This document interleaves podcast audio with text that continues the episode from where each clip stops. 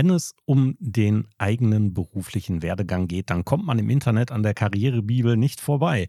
Und mit dem Gründer Jochen May spreche ich heute hier im Social Media Schnack.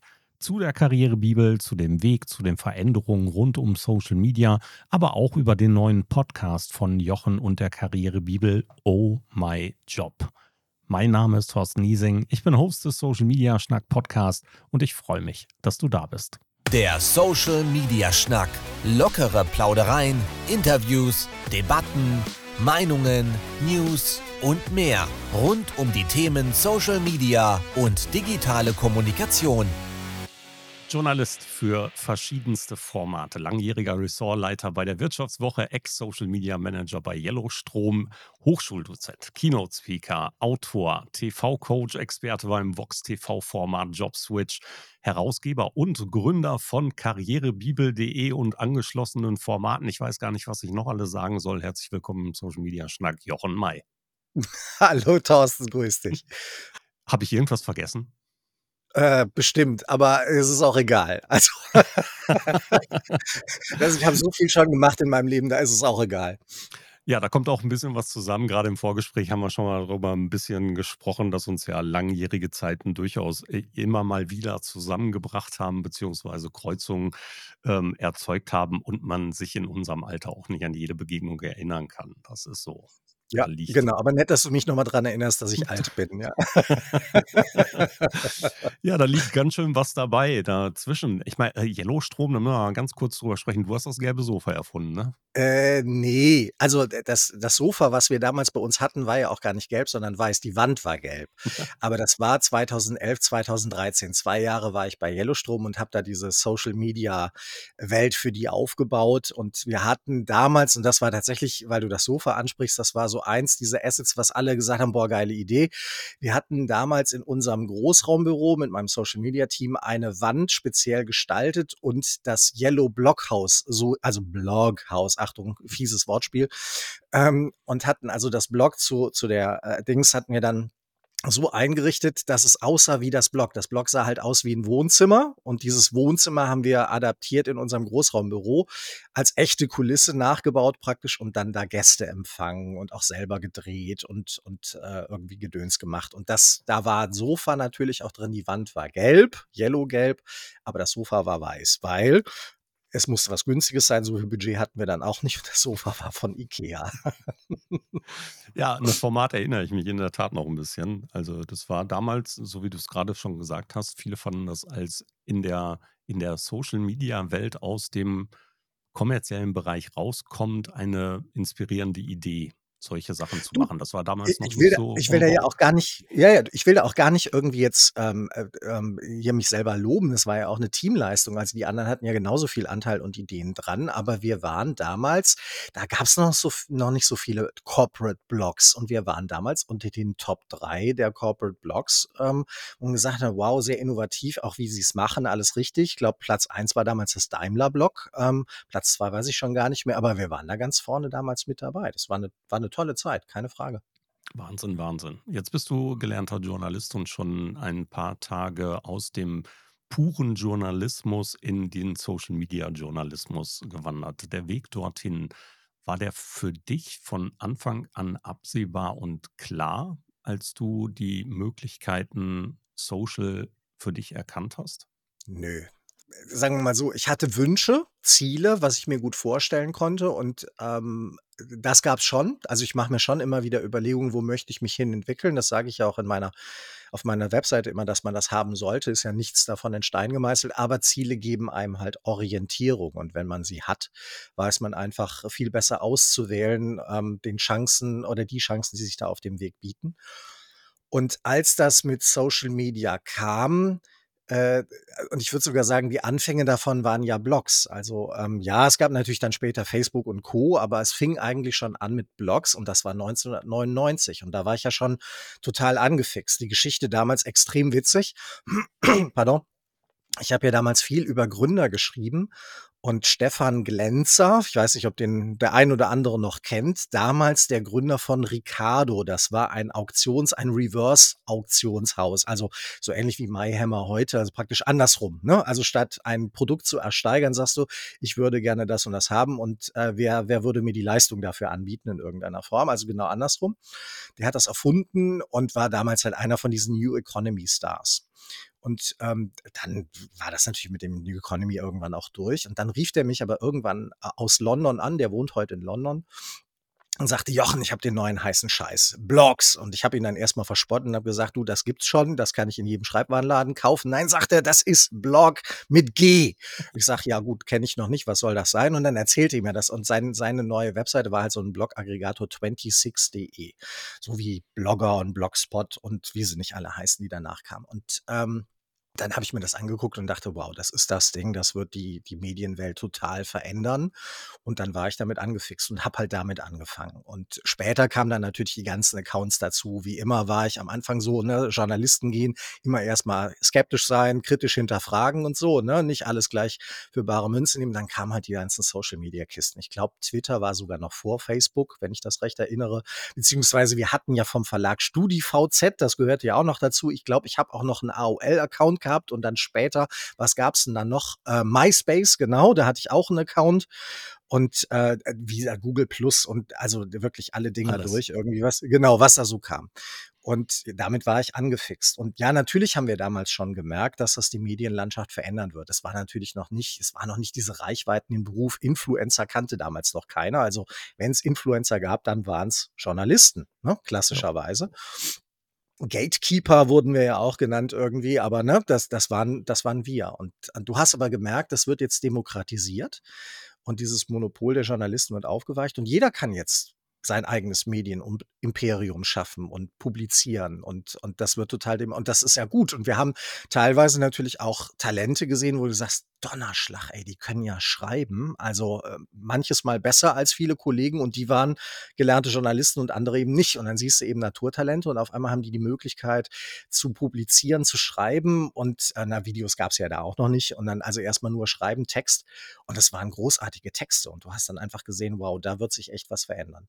Und ähm, nach dieser langen Schleife komme ich jetzt zu deiner Frage zurück. Ähm, ja, ich habe mir im Prinzip damals schon gedacht, dass da muss sich was verändern. Wir müssen uns auch als Verlag, als Journalisten in diese Richtung bewegen. Und leider war natürlich in der Verlagslandschaft das Einsehen dafür nicht da. Und das ist bemerkenswert, denn kurzer Exkurs nochmal.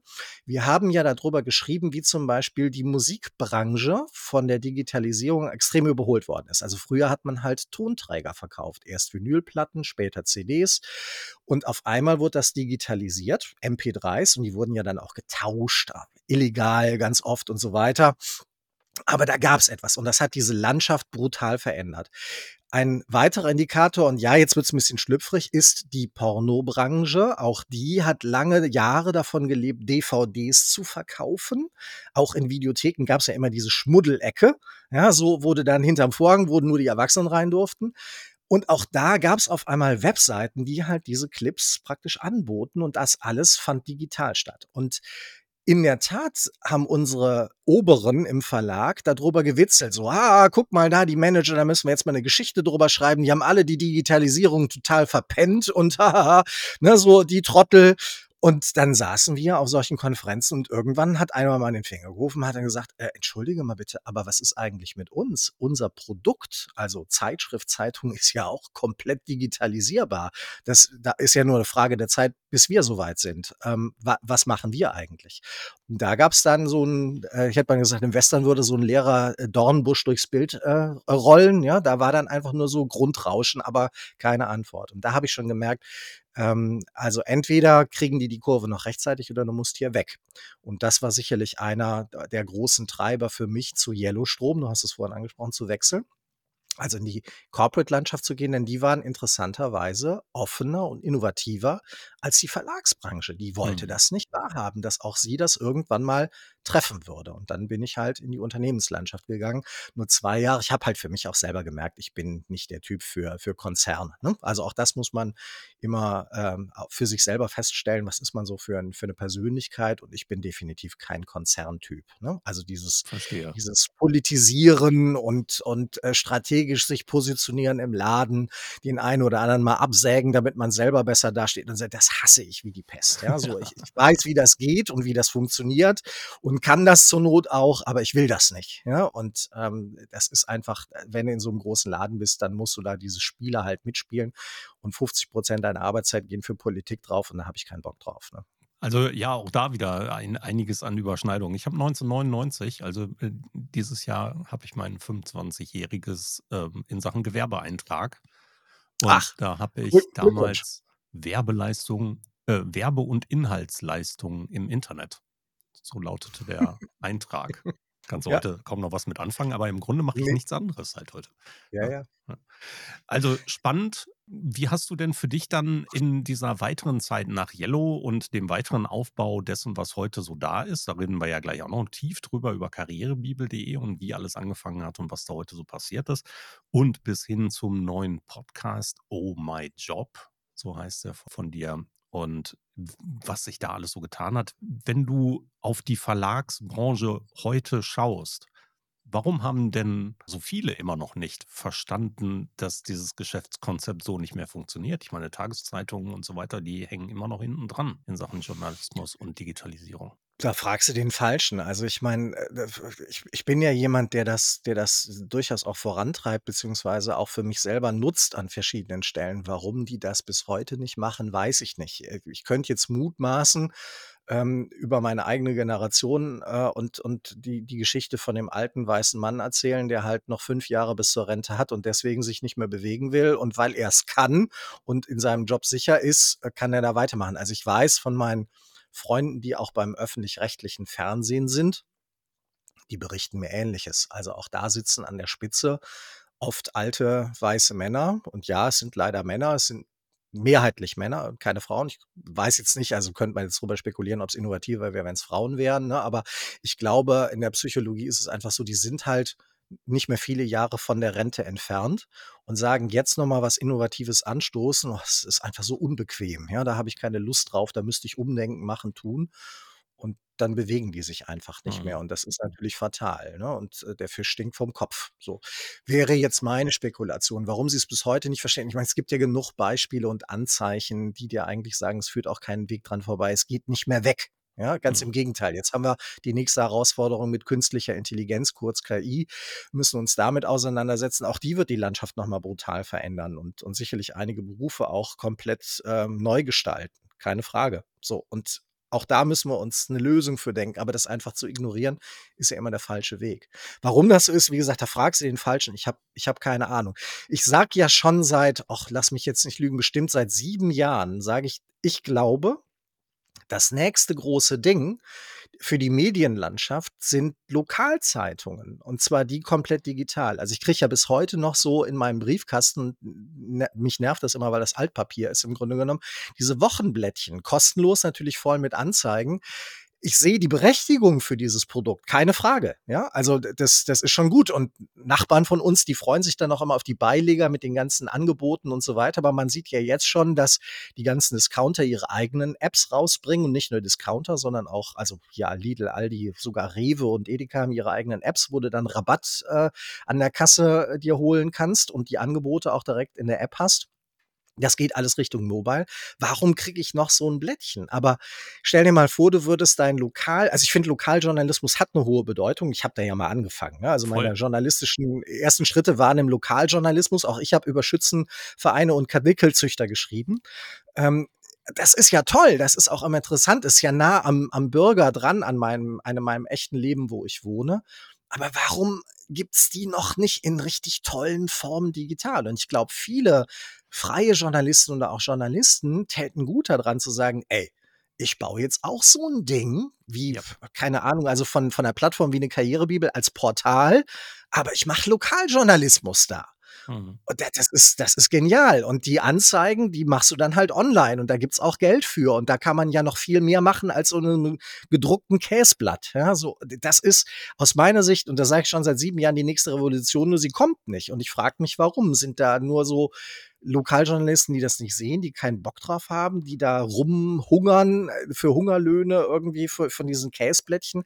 Ey, macht ein eigenes Ding auf, macht einen Blog, macht ein Portal da draus, schreibt eine Lokalzeitung. Da ist, glaube ich, eine ganz ein ganz großer Markt. Absolut. Und vor allen Dingen, wenn es eben auch auf die individuelle Distribution rausläuft. Ne? Also wenn ja. ich mir eben nicht mehr dieses fertige Konstrukt einer kompletten Zeitung kaufen muss, sondern genau. vielleicht individualisierte Artikel, Nachrichten, Beiträge bekommen kann, das dann bezahlt, ja. da sehe ich auch eine wahnsinnig große Chance, ja. Total. total. Und du bist dann ein Lokalinfluencer. Ja, man kennt dich dann vielleicht in München und Hamburg nicht auf der Straße, aber wenn du bei dir, ich wohne ja in Kerpen, wenn du dann durch Kerpen gehst, dann erkenne ich die Leute und sagen, sind sie nicht hier der Typ von der lokalen Butze und so weiter und so fort. Ja, meine Güte, man muss ja auch nicht immer an Weltherrschaft anstreben.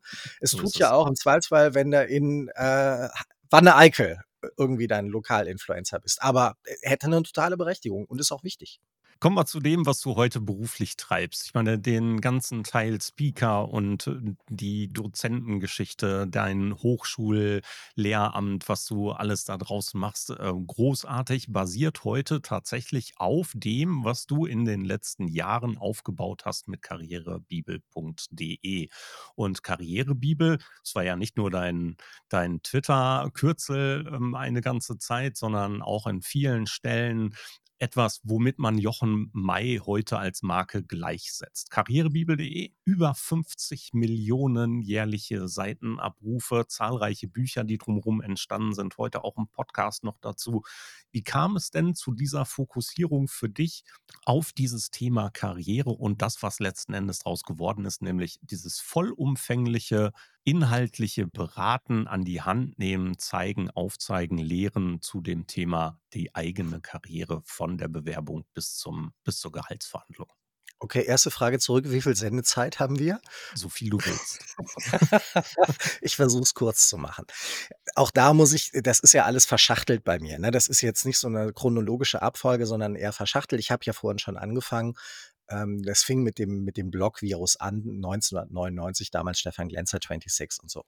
Dann habe ich für die Wirtschaftswoche gebloggt. Und ähm, die, die ersten Blogs, es gab einen Dresscode-Blog von mir für Dresscodes und es gab Jost Jobwelt beide bei der Wirtschaftswoche ansässig und habe die dann hochgezogen. Also da habe ich schon, ich habe privat anonym geblockt, auch da habe ich viele Experimente gefahren. Ich sage auch immer ganz gerne, ja, ich war auch mal eine Frau, das war ganz spannend. Also jetzt nicht geschlechtlich, sondern ich habe äh, so getan, als wenn ich eine Frau wäre in meinen anonymen Blogs, einfach weil ich wissen wollte, kann ich so schreiben, das ist für einen Autor ist ein ganz spannendes Experiment, kann ich so schreiben, dass ich für Frauen wie eine Frau klinge und für Männer aber auch. Also überzeugend. Kann ich sozusagen meinen Duktus und die Art und Weise des Denkens und so, es war für mich echt ein Abenteuer, auch ein Gedankenexperiment. Habe das eine Zeit lang durchgezogen, ähm, sehr, sehr spannend, habe es aber dann natürlich irgendwann wieder sein lassen, weil ich auch ganz viele Liebeszuschriften von Männern bekommen habe, was sehr witzig war. Und dann dachte ich mir, bevor ich jetzt hier Leute ins Unglück stürze, lasse ich es mal lieber sein. Aber es hat geklappt. So, meine Frau hat das auch beobachtet und mir hier und da auch mal Tipps gegeben. Das war schon auch ganz hilfreich. So, also äh, viel geblockt. Das Problem ist aber natürlich als Journalist, und das habe ich ja lange gemacht, und ja, ich habe mich auch bei der Wirtschaftswoche war ich, du hast es erwähnt, Ressortleiter für das Ressort Beruf und Erfolg. Das hieß auch mal Management oder Erfolg und Beruf und Karriere und so. Die Namen haben gewechselt, das waren halt immer so Beruf, Management, Karriere, Erfolg. Das waren die Themen. Das waren auch immer meine Herzensthemen, schon immer. Genauso wie Gründer und Selbstständigkeit und so. Also da war ich drin. Das habe ich regelmäßig geschrieben. Das Problem eines Journalisten besteht aber darin, dass du äh, Gebrauchsprosa schreibst. Also das äh, und nichts ist so alt wie die Zeitung von gestern. Wir haben jetzt für ein Wochenmagazin geschrieben, aber nach einer Woche war das Ding halt auch schon wieder äh, oll. Also willst du als Journalist irgendwann mal was schreiben, was irgendwie mehr Bestand hat, was dauerhaft ist? Was ist da naheliegender als ein Buch? Und auch meine Frau hat das Ganze mit meinem Bloggen immer beobachtet. Ähm, Wenn es für die Vivo war, war es ja irgendwie dienstlich. Das Private hat gesagt, du investierst da so viel Zeit und keiner weiß, wer du bist. Und es bringt eigentlich, und ich hatte da echt schon richtig Traffic drauf. Also 5000 Leser am Tag. Und das war für damalige Verhältnisse, das würde wahrscheinlich heute so 100.000 Lesern am Tag entsprechen. Irgendwie, also da war richtig Dampf auf den Dingern. Und er hat gesagt, es bringt ja alles gar nichts. Mach mal was Anständiges. Frauen haben leider recht. Und äh, dann habe ich gesagt, okay, ich schreibe ein Buch. Dann habe ich ein Buch geschrieben und du ahnst es, dieses erste Buch brauchte, und das war dann fertig. 2006 habe ich damit angefangen, es zu schreiben. 2007 war es dann fertig, habe einen Verlag dafür gesucht, habe auch ähm, einen gefunden. Es ging damals über meine Agentin in der Auktion und DTV war es dann halt am Ende. Und dann saßen wir mit dem Buch dann haben gedacht, wie könnte dieses Buch denn heißen? Und lange überlegt und am Ende sagte jemand Karrierebibel und ich weiß nicht mehr, ob ich das war oder jemand aus dem Verlag, ist auch äh, letztendlich äh, wurscht egal. Ich weiß nur, dass ich zunächst mal gezuckt habe, deswegen ist die Wahrscheinlichkeit, dass ich das gesagt habe, gering. Weil ich gesagt habe, boah, ist aber schon ein bisschen vollmundig, ne? Also mhm. Karrierebibel, das ist schon all in, ne? Und dann sagten die, nö, finden wir aber gut, weil es ist ja ein allumfassendes Werk. Es gibt ja zwei Möglichkeiten für das Wort Bibel. Entweder es ist eine Inhaltsbeschreibung, dann reden wir vom Wort Gottes, oder wir reden über eine Gattungsbezeichnung, ein allumfassendes Werk. Und das war's habe ich gesagt, okay, damit, damit gehe ich äh, konform, machen wir, dann nennen wir das Ding Karrierebibel. Damit war der Titel geboren und damit war dann im Prinzip, und angefixt war ich ja schon vom Blog und dieses Buch, die Karrierebibel, ist auch aufgebaut wie ein Blog. Also es ist ja wie ein Tagebuch. Auch da hatte ich so ein bisschen, äh, deswegen passte das mit der Bibel auch wieder ganz gut, so ein Gebetbuch in Erinnerung. Also für jeden Tag gibt es ein kleines Kapitel. 365 oder sogar 366, ich habe damals schon an Schaltjahr gedacht, ähm, 366 Kapitel in dem Buch und dann äh, kann man sich so durchlesen, gibt so eine Hidden Agenda von der Bewerbung bis zur Karriere und dann zum, zum Ausstieg und Comeback im Dezember und so. Also es gibt so eine, so eine so einen Karrieredurchlauf durch das ganze Buch, aber man kann halt auch wild einsteigen und ähm, Freunde haben auch schon mal gesagt, das ist eine tolle Klolektüre, kannst du da gleich hinlegen, kann man immer lesen, ja. Fand ich nicht so nett, aber sie haben recht. Es äh, kann man sich ja auch mal an anderen Orten inspirieren lassen. So, und dann haben wir äh, gesagt, dann mach doch gleich das Blog dazu. Und so ist dann die Karrierebibel entstanden. Damals sogar noch in Rot. Es gibt auf unserer Seite einen Artikel, ich glaube, wie die Karrierebibel wurde, was sie ist oder so, ist der Titel. Das kann man nochmal googeln bei uns und da sind dann auch diverse Designs. Wir haben ja diverse Relaunches auch schon hinter uns und da ist so ein bisschen unsere Geschichte auch nochmal aufgeschrieben. Und das fing mal an mit einer roten Seite. Karrierebibel hat damals ein Freund von mir programmiert für kleines Geld, ich glaube 1500 Mark oder waren es schon Euro, ich weiß es nicht mehr.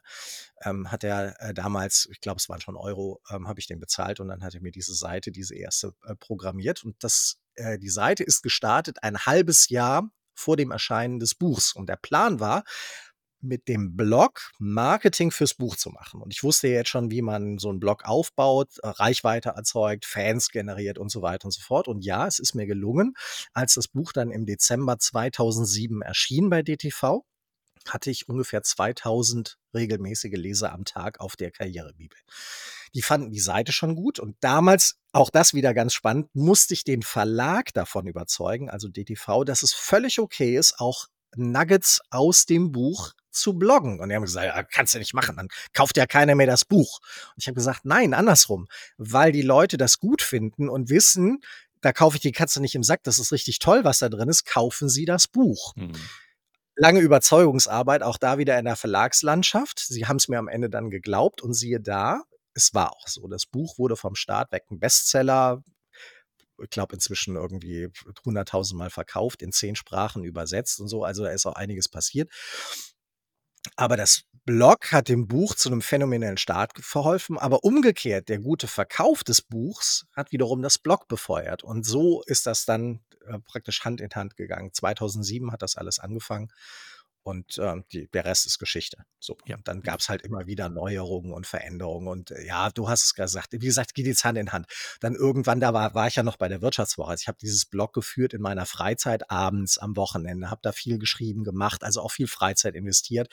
Ich hatte jetzt noch nicht, das wäre vermessen, den Glauben daran, dass ich irgendwann mal Unternehmer werde und davon leben kann. Ne? Also das war nicht der Fall.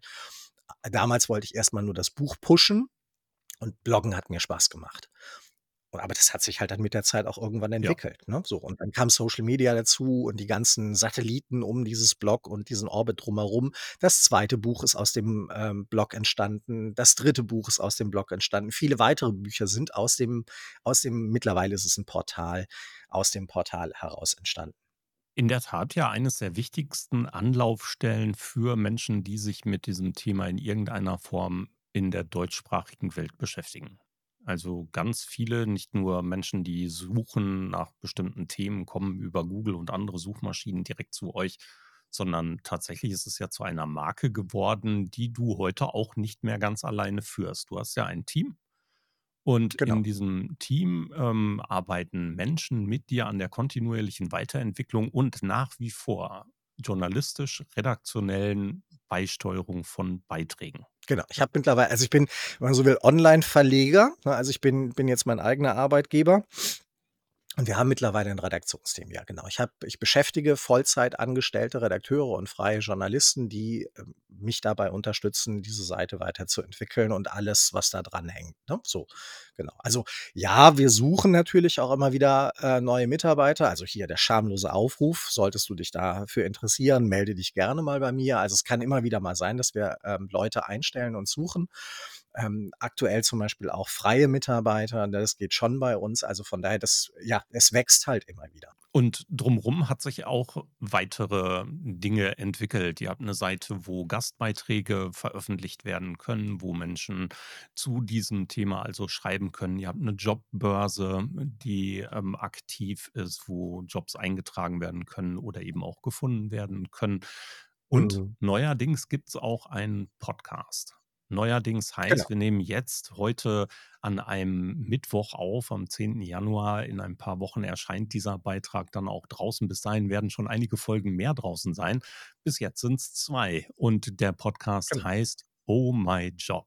Wie kam es zu dem Podcast und was hat den Anlass gegeben, es genau zu diesem Zeitpunkt zu machen? Auch das wieder äh, ich versuche eine lange Geschichte kurz zu halten. Ich selber bin ja klassischen Printer, das haben wir jetzt schon mehrfach erzählt und erwähnt, habe aber früher auch Fernsehen gemacht. Ich habe halt alle Mediengattungen durch. Ich habe auch mal Radio gemacht, ich habe auch Bürgerfunk gemacht. Also, ich wollte halt als als junger Journalist alles mal kennenlernen. Ich habe Boulevard gemacht, ich war 5 Jahre lang Fotograf auch, also, ich wirklich, äh, komplett mal durch mit allen Sachen, einfach weil ich's kennenlernen wollte und auch wissen wollte, wie es geht, wie es funktioniert und was mir letztendlich auch persönlich am meisten liegt. Und das Spannende daran ist, ich bin eigentlich Printer geworden, wollte aber ursprünglich immer zum Fernsehen. Das ist, äh, weiterhin auch meine Leidenschaft und du hast es vorhin mal kurz in der Anmoderation erwähnt, letztes Jahr, also neben diversen Einladungen zum Fernsehen, ich bin auch jetzt demnächst wieder bei der ARD irgendwie eingeladen, hatte ich ja im vergangenen Jahr dann auch diese diese Sendung Jobswitch auf Vox, wo wir 'ne ganze Staffel hatten zum Thema Jobwechsel und wie kann man das eigentlich machen und war da halt einer der Jobexperten oder Jobcoaches. Ähm, habe aber um Radio immer wieder so 'n ja, wie soll ich sagen, so 'n Bogen gemacht. Warum, weiß ich nicht wirklich. Irgendwie, wenn, dachte ich mir immer: „Mach doch gleich Fernsehen.“ Irgendwie es es lag mir halt einfach. Hat mir mehr Spaß gemacht, ich wollte da irgendwie hin. Ich gebe ja auch regelmäßig Radiointerviews, so alle 2 Wochen ruft 'n Sender bei mir an und das macht mir ja viel Spaß. Aber dann dann kam Clubhouse. Diese tolle App während der Corona-Zeit. Wir waren ja alle kaserniert eingesperrt durch Corona, aber dann war dieses tolle Mitmachradio dabei und ich habe einfach angefangen, Radio zu machen und auch eigene Sendungen zu fahren. Mit anderen zusammen, zu zweit, zu dritt, zu viert macht's ja immer mehr Spaß, aber ich hatte relativ viele Follower und mir haben viele Leute gesagt: „Mensch, du kannst ja reden und, äh, ne, das das macht total Spaß, dir zuzuhören.“ Und haben gesagt: „Warum machst du eigentlich keinen Podcast?“ Und ich habe mich halt in der Vergangenheit immer wieder so 'n bisschen dagegen gesträubt, weil ich gesagt habe: „Komm, ich mache doch schon Videos und ich mache auch ganz viel, äh, Text. Warum soll ich jetzt auch noch 'n Podcast machen?“ Aber wie so oft, ne, irgendwann, je mehr Leute kommen und dir das raten, irgendwann ist die Burg äh, die Burg sturmreif geschossen und dann sagst du: „Okay, ihr habt ja recht, ich sollte es einfach mal ausprobieren.“ Und dann habe ich halt im vergangenen Jahr ich kann jetzt den Tag nicht genau sagen, aber irgendwann war es halt so weit, wo wieder 'n paar Leute mir gesagt haben: „Mach das doch unbedingt“ und so weiter und so fort. Und dann habe ich gesagt: „Okay, jetzt mache ich's.“ Dann habe ich mich hingesetzt, habe 'n Konzept dafür entwickelt habe dann, ähm, einfach 'n Aufruf auch bei mir getan oder erst mal 'ne Umfrage gestartet im Newsletter von uns, ähm, aber auch auf LinkedIn und so. Wie sollte denn so 'n Format aussehen? Wie lang sollte es maximal dauern? Und, und, und, um so die Sweet Spots auch für mich zu identifizieren. Und da meldete sich dann auch gleich, ah, 'n guter Freund, der selber Podcasts macht, der Alex Wunschel, der Pop Podpimp, ähm, aus München, guter Freund von mir, der hatte mir dann auch noch mal zugeredet und es meldete sich auch eine Agentur die gesagt haben, Mensch, wir würden dich da total gerne unterstützen. So und dann äh, war ich also soweit ich gesagt, okay, jetzt jetzt mach was. Und ich habe mich tatsächlich jetzt für 52 Folgen, also sprich für ein ganzes Jahr lang 2024 committed, jede Woche eine neue Folge, immer am Mittwoch. Heute zum Beispiel erscheint dann genau, ist heute erschien die zweite Folge. Und wir haben gesagt, ja gut, wenn wir anfangen, dann machen wir dann auch direkt das im neuen Jahr dann. Ne? Ich hätte jetzt schon 23 loslegen können, aber irgendwie war es halt so, dass ich gesagt, komm, dann mach halt 2024 auch voll. Und weil das Jahr witzigerweise 2024 auch genau mit einem Montag losgeht, der erste, erste war ein Montag, dachte ich mir, okay, dann lass uns loslegen. Und äh, dann haben wir auch noch überlegt, welches ist der optimale Tag. Und dann haben wir so verschiedene andere Erscheinungstermine auch mit unserem Newsletter nochmal verglichen. Und der Mittwoch war für uns einfach der perfekte Tag. Deswegen erscheint das Ding jetzt immer mittwochs. Und es wird definitiv 52 Folgen dieses Jahr geben. Und dann sehe ich einfach mal weiter, wie sich das Ganze entwickelt hat. Ne? Also macht's mir immer noch Spaß? Gibt's genug Hörer? Ähm, wie ist das Feedback da drauf? Äh, wollen die Leute mich immer noch hören oder auch nicht? Also ich bin da sehr, sehr uneitel, aber auch gleichzeitig offen. Und ich werde verschiedene Formate ausprobieren, die, um wahrscheinlich die nächste Frage vorwegzunehmen. Ja, im Moment mache ich das alles alleine. Also es ist eine, eine One-Man-Show noch. Also ich spreche das ein nehmen den Podcast auf und die äh, lieben Menschen von der tollen Agentur, die schneiden und produzieren das dann für mich und streamen das dann auch in die entsprechenden Kanäle. Dann die Zeit habe ich einfach nicht. Ne? Es entlastet mich einfach an der Stelle. Deswegen war ich auch dankbar, so eine Agentur gefunden zu haben. Und das äh, machen die dann für mich, aber es wird im Moment auch überhaupt nicht vermarktet. Kann sein, dass das vielleicht irgendwann mal kommt. Und es kann auch sein, dass ich das irgendwann nicht mehr alleine mache und mir einen Co-Host dazu hole. Das muss halt dann vom Konzept her passen. Ähm, das weiß ich alles noch nicht. Aber ich hätte schon Lust, es lieber zu zweit zu machen, weil ich glaube, es ist einfach auch, auch das eine Clubhouse-Erfahrung, dass es einfach mehr Spaß macht mit mehreren zusammen. Ja, man kann sich die Bälle dann halt auch dementsprechend zuspielen und solche Geschichten sind dann Ist auch, glaube ich, für Hörer möglich. spannender. Jo, Genau. ja, definitiv. Eine schöne Sache, ähm, der Podcast, wir haben es gesagt, Oh My Job heißt es und natürlich schreiben wir das mit in die Show Notes. Alle Links werden da unten mit für euch dabei sein. Worum wird es denn in den ersten Folgen gehen? Also klar, die Weiterentwicklung ist für dich in deinem Kopf mit Sicherheit schon irgendwo drin. Du hast gerade gesagt, vielleicht mache ich das mal irgendwann mit jemandem zusammen und vielleicht werden da auch Interviews oder sogar Gäste ähm, mit dabei sein. Aber der Fokus liegt auf dem, was Karrierebibel auch ausmacht. Oder habe ich das falsch verstanden? Nee, das ist genau richtig. Und ja, es kommen mit Sicherheit auch noch mal Gäste dazu, definitiv. Also es wird auch Interviewformate geben. Am Anfang ist es halt so, ich muss ja erst mal reinfinden in den Podcast, auch für mich selber in den Rhythmus. Und das ist leichter, das mit mir selbst auszumachen und mich selbst an der Stelle zu verbessern, auf das Feedback zu reagieren, als wenn ich das sozusagen auf dem Rücken meiner, meiner Gäste aussitze. Das finde ich dann noch nicht so charmant für die Gäste. Die sollen dann schon praktisch in, in einen bestellten Raum reinkommen, der fertig ist, ähm, wo alles von Konzept her auch klar ist. Das macht es für die Interviewgäste einfach auch leichter. Ja. Zumindest meine Überzeugung. Wenn wir mal so ein bisschen in diese ganze Entwicklung, äh, A, natürlich in der Retrospektive schauen, aber vielleicht jetzt Jochen May auch ein bisschen mit in die Gegenwart und in die Zukunft blicken lassen. Dieses ganze draußen laute Social Media, was oft auf uns einprasselt, diese neuen Dienste, die immer wieder kommen, wo wir als ja, Menschen, Early Adopter, oft ziemlich vorne mit dabei sind und ausprobieren müssen. Hast du da, so wie ich übrigens auch, nach wie vor Spaß dran, neue Sachen so auszuprobieren, wie jetzt den Podcast oder sogar Threads, über das wir natürlich auch ähm, sprechen müssen?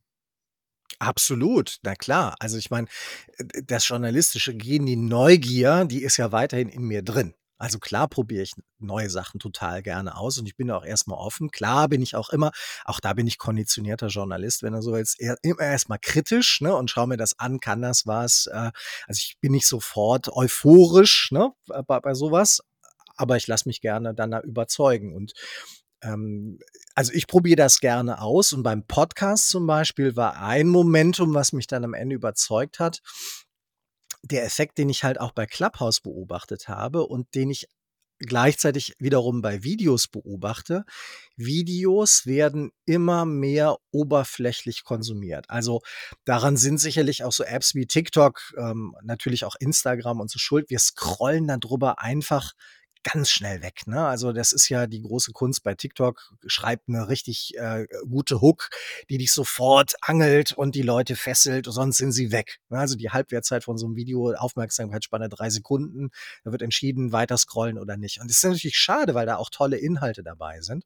Aber das ist halt bei dem Video, es ist einfach so snackable Content geworden. Und beim Podcast ist es tatsächlich noch anders. Und das merke ich halt auch jetzt schon bei dem Feedback. Wir haben ja schon, ich glaube, über 500 Hörer von der ersten Folge, wo ich dann merke, das Feedback ist einfach auch, ähm, es gibt diesen schönen, glaube ich, Werbeslogan von, von Radiowerbung, geht ins Ohr, bleibt im Kopf. Du bist halt viel intensiver im Kopf der Menschen drin und das ist nicht so snackable. Ja, natürlich hören die meisten Leute Podcasts beim Autofahren, beim Kochen, beim Putzen, also nebenbei, so wie Radio auch, ein sogenanntes Begleitmedium. Aber du setzt dich schon intensiv und dann eben auch über 20 Minuten oder was eben so ein Podcast dauert, damit auseinander und auch mit der Stimme.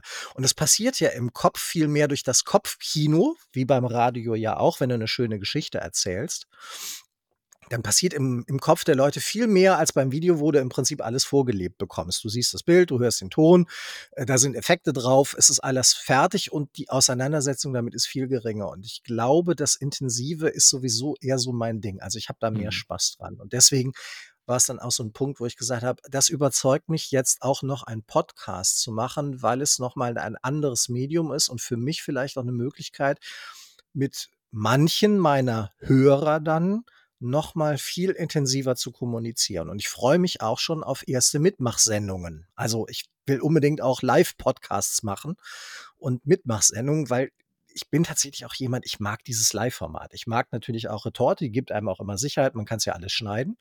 Aber ich habe ja auch, gerade jetzt im Bereich Video, habe ich schon viele Livestreams gemacht, auch auf Instagram. Und ich liebe eigentlich Live-Formate. Mhm. Ich finde, Live-Formate haben natürlich noch einen zusätzlichen Charme in dieser Social-Media-Welt die ja voll ist von, von Blenden und mehr Schein als Sein. Ähm, und Live-Formate sind authentisch. Also, wenn du was weißt und wenn du was kannst, kannst du dem Zuschauer, dem Zuhörer live nichts vormachen. Also, wenn da Fragen kommen und, und da fängt einer an zu stottern oder labert nur dummes Zeug, das kannst du halt nicht mehr schneiden, wenn es live ist. Da merkst du, hat der oder diejenige was drauf oder nicht. Deswegen finde ich halt Live-Formate wahnsinnig ehrlich. Ja, geht mir genauso. Also wir haben auch äh, ganz lange Zeit live viel gemacht. Ähm, jetzt im Moment ist es ein bisschen weniger. Ich habe zusammen, ich weiß nicht, ob du den kennst, den Björn Negelmann von Kongress Media, Konferenzveranstalter aus München. Namentlich schon. Ich glaube, ich habe ihn auch schon mal getroffen, ja. Den D2M-Talk haben wir ganz lange gemacht. Ähm, den haben wir damals noch vor, der, vor dem ersten Lockdown ähm, installiert, eigentlich zu einer Konferenzbewerbung und haben da zum Wandel der digitalen Kommunikation jede Woche dienstags gesprochen, im Live mit unterschiedlichsten Gästen. War ein tolles Format, großartig und ich liebe Live tatsächlich auch. Also das, was du gerade so beschrieben hast, mit dem, du musst halt jetzt reagieren und du kannst jetzt Fragen stellen und du kannst jetzt beantworten und du kannst jetzt mit deinem, deinem ehrlichen Wissen überzeugen und so. Das hat mir wahnsinnig gut gefallen. Ich habe auch lange darüber nachgedacht, ob wir nicht vielleicht mal Twitch ähm, ein bisschen intensiver verfolgen, diese Parallelwelt, die es auf der anderen Seite ja auch noch gibt. Und ähm, das ist Wahnsinn. Also ich mag live auch deutlich mehr. Retorte, ja, finde ich gut im Podcast, dass man hier und da was schneiden kann, aber am liebsten hätte ich auch ein Live-Format wieder, ja. Es ist natürlich auch eine, Zeit, eine zeitliche Frage. Ne? Also ich nehme meine Podcasts auch am Stück auf, also immer so fünf, fünf in der Reihe, äh, einfach weil ich mir dann die Zeit dafür nehme. Ähm, und natürlich hilft dir, hilft dir ein Podcast-Live-Format jetzt nicht wirklich zeiteffizienter zu arbeiten. Ich habe, du hast es ja gesagt, ich habe ja viele verschiedene Tätigkeiten und muss die alle irgendwo bedienen und da ist einfach Zeit mein knappstes Gut. Hm. Deswegen muss ich halt schon schauen, was geht. Aber ich mag in der Tat, ich mag dieses unmittelbare, direkte am Hörer sein. Ich würde, glaube ich, wahrscheinlich sogar mal gucken, wie jetzt der Podcast ankommt, aber ich würde auch total gerne eine Live-Radiosendung machen. Bislang hat sich noch kein Radiosender gemeldet. Übrigens, hier ist die Bewerbung. Ähm, aber das würde ich total gerne machen, weil ich glaube, dass es auch den Leuten total viel Spaß macht. Und mhm. gerade dieses Thema Job und Karriere halte ich ja für so wichtig, weil das auch so viele Menschen betrifft äh, in ihrem Leben. Also macht ja acht Stunden am Tag bestimmt von jedem Einzelnen aus, der Job. warum es dafür noch so wenig Formate gibt. Ich war früher beim WDR ein großer Fan von Damian. Ich weiß nicht, ob du den dann auch noch kennst, der mir diese Nacht-Talk-Sendungen gemacht hat. Domian. Domian, nicht Damian, genau, Domian, genau. Ähm, äh, super, ja, es sind ja auch äh, skurrile Sachen natürlich dabei gewesen, aber ein großartiger Talker.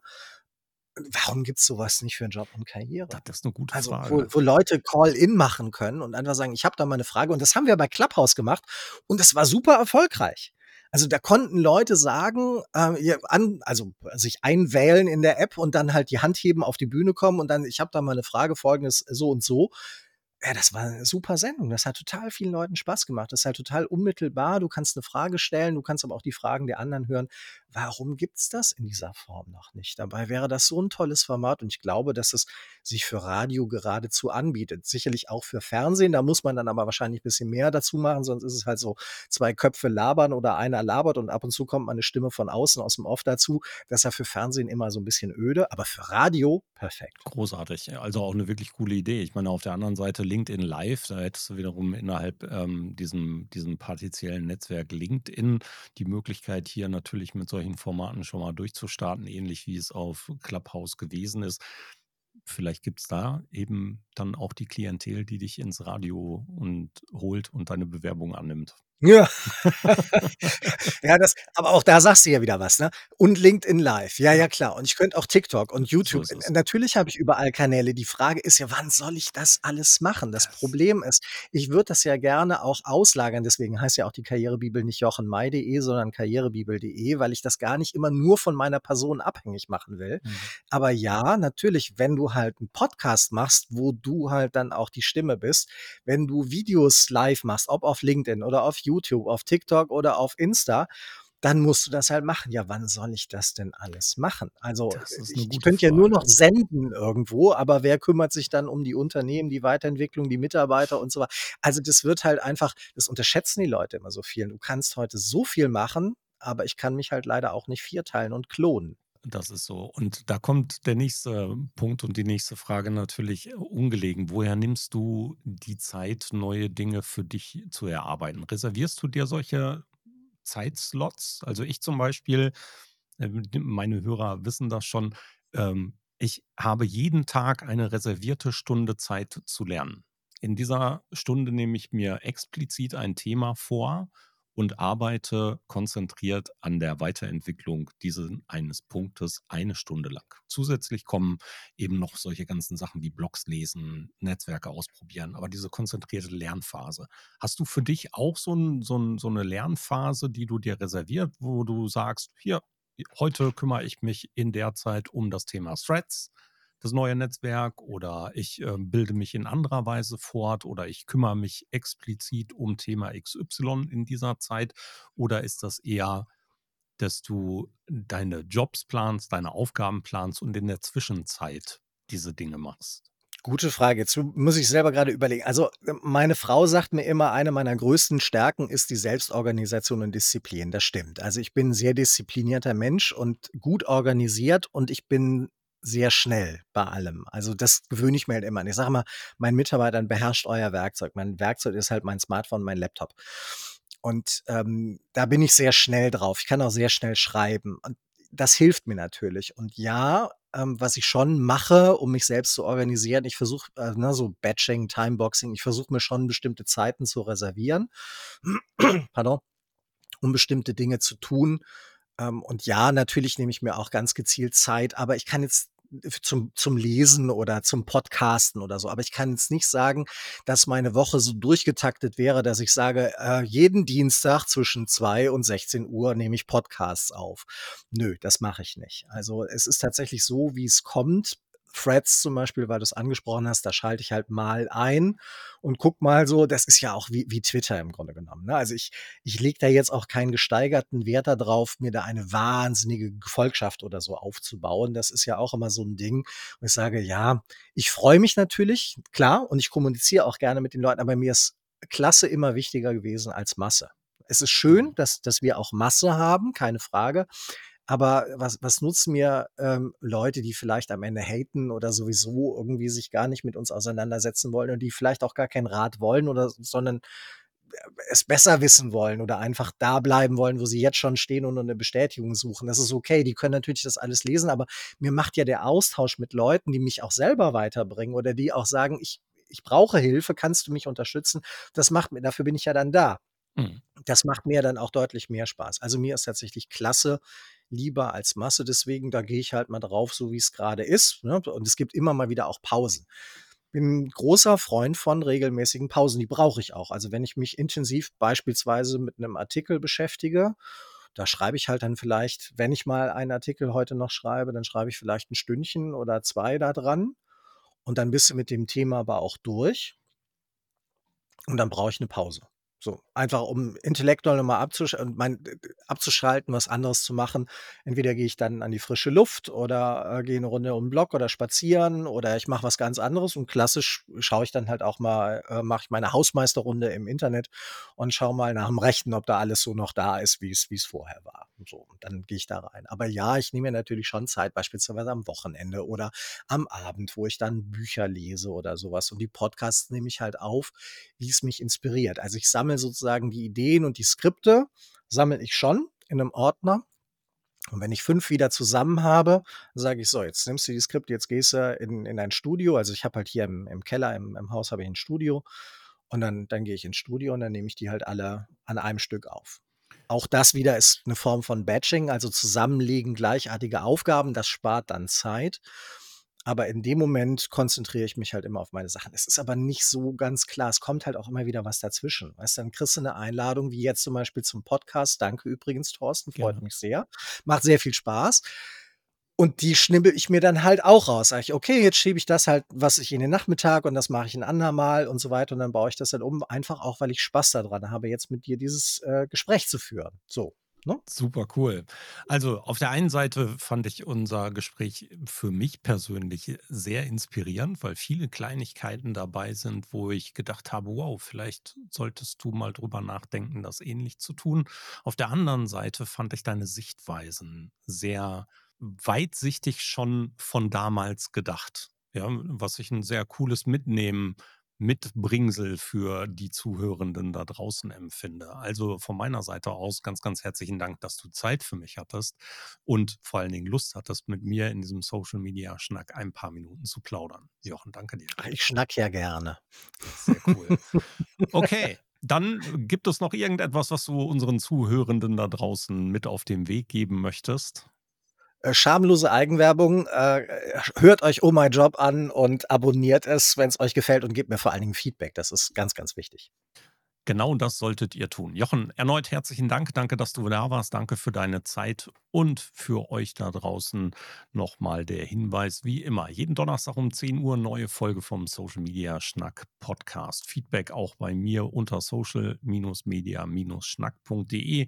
Dort könnt ihr einen Audiokommentar auch hinterlassen. Den schneide ich gern mit in die Sendung hinein. Solltet ihr Lust haben, mit mir zu plaudern, dann macht das gerne. Auch hier dazu aufgerufen, wenn ihr selber mal dabei sein wollt dann freue ich mich auf eure Mail und wir hören uns wieder.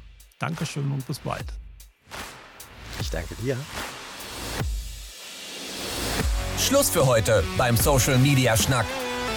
Alle Infos, Episoden und Mitmachende findet ihr unter www.social-media-schnack.de. Ihr habt Vorschläge, Themen, Anregungen?